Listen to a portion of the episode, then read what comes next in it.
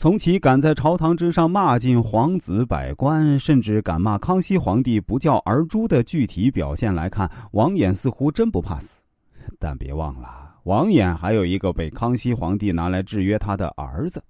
为了自己的儿子，他宁愿放弃以死明志的青史留名，又怎么会没什么可怕的呢？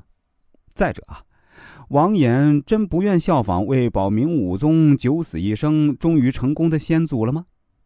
作为一个有着执着思想的老臣，王衍对自己先祖的敬佩和推崇程度可想而知。自己的先祖宁愿九死一生，也要从一而终，誓死保全明武宗。那王衍又怎么会轻易放弃对二阿哥胤禛的保全呢？最后啊，这二阿哥果真不行了吗？不管因何原因啊，导致了太子胤禛的首次被废。康熙皇帝毕竟一意孤行的将其复立了。那二废太子以后呢？康熙皇帝啊，没有设明确的太子，难道就没有可能再度复立胤禛的太子之位？也就是说，王衍用来投靠皇四子胤禛的原因，说明啊，根本就站不住脚。所以啊，对于皇四子胤禛的明确政治站位，也并非王衍连夜前来的真正目的。他的目的在接下来的一段话：四爷，我问您一句话，您要照实告诉我。郑春华，是不是让您保起来了？皇四子胤禛给予了模糊的回答。王衍随后将自己的真实目的和盘托出：“四爷，您是百密一疏啊！这个事儿不但我知道，八阿哥他们更是了如指掌。他们一直是佯作不知，就是为了捏着这张牌，等到时机打出来置您于死地啊！”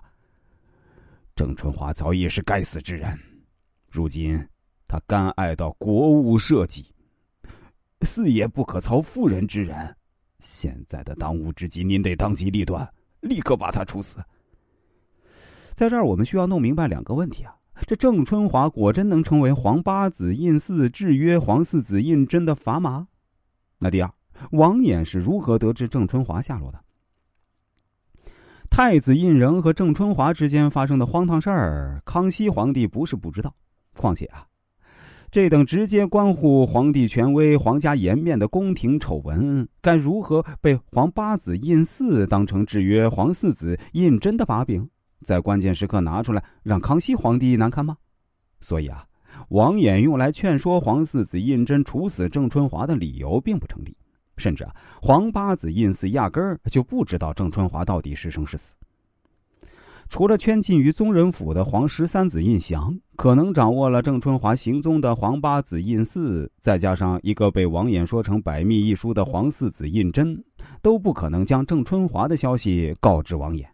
但除了胤祥、胤四、胤禛外，还有一个人知道郑春华并没有死，而是被胤祥保护起来，他就是废太子胤禛。也就是说，王衍对于郑春华行踪的掌握，就只有这一个可能了。那处死郑春华的建议被皇四子胤禛拒绝后呢？王衍也顾不上其他，直接给出了自己的办法。此女是个不祥之人，她已经害了二阿哥，老臣我不能眼睁睁看着她又害了您。她的罪上通于天，下大于地。四爷，您要是不忍心，就让老臣。去见见他，他要是不肯死，我当场就把他修死。